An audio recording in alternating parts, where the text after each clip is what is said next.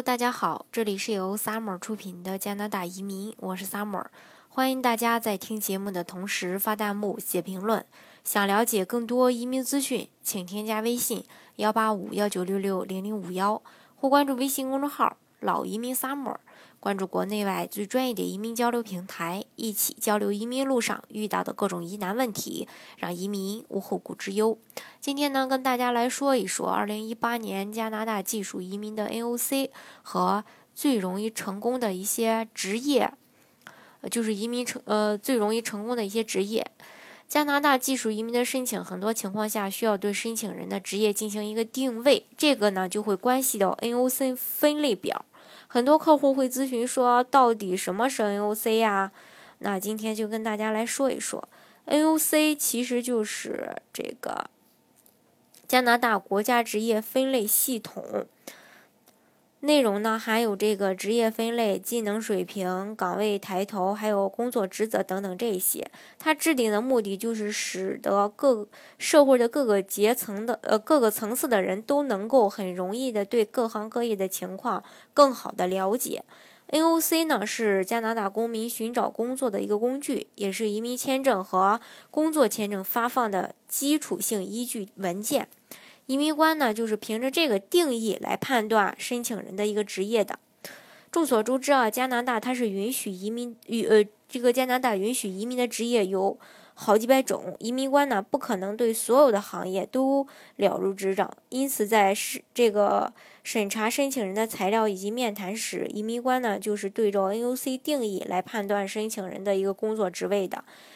所以说，NOC 的定义是办理移民过程中。最重要的一个文件，通过职业分类移民到加拿大，这也是很多技术人员最佳的一个选择。这里移民项目对申请人的资金没有什么要求，因为它不像投资移民一样对家庭净资产有要求。技术移民是对家庭净资产没有任何要求的，只要所从事的职业属于 NOC 范围就可以。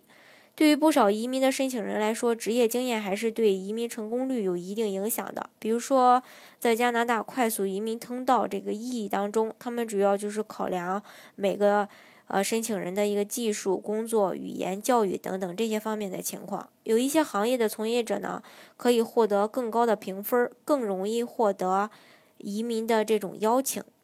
这个呢，都是源于他的一个。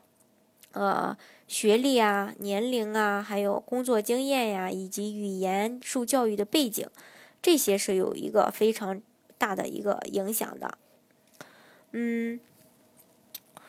那么这个呃，根据他这个政府的一个数据啊，我大概统计了一下，通过快速移民通道成功拿到永久居民居住权的人们所从事的一些比较多的职业。第一个就是这个食品行业的管理员，呃，通过一成功移民的申请人数大概有两千三百五十六人，获邀申请人的比例是百分之七点六。第二个就是厨师，通过一成功移民的申请人数是两千二百九十五人，获邀申请人的比例是百分之七点四。第三个就是信息系统分析师和咨询师。呃，通过异议成功移民的申请人的数量是一千二百五十五人，获邀申请人的比例是百分之四。第四个是软件工程师，呃，成功移民的申请人数是九百四十个人，获邀申请人的比例是百分之三。第五个是计算机程序员和交互式媒体开发员，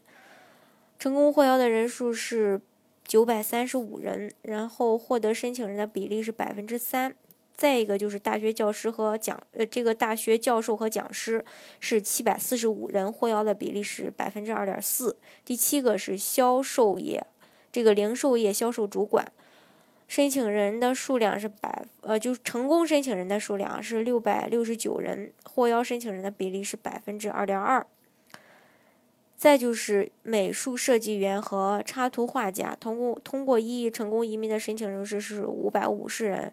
获邀申请人的比例是百分之一点八，然后第九是财务审计师和会计，通过异议成功移民的申请人数是四百九十四，获邀申请人的比例是百分之一点六。第十是财务和投资分析师，通过异议成功移民的人呃申请数量呢是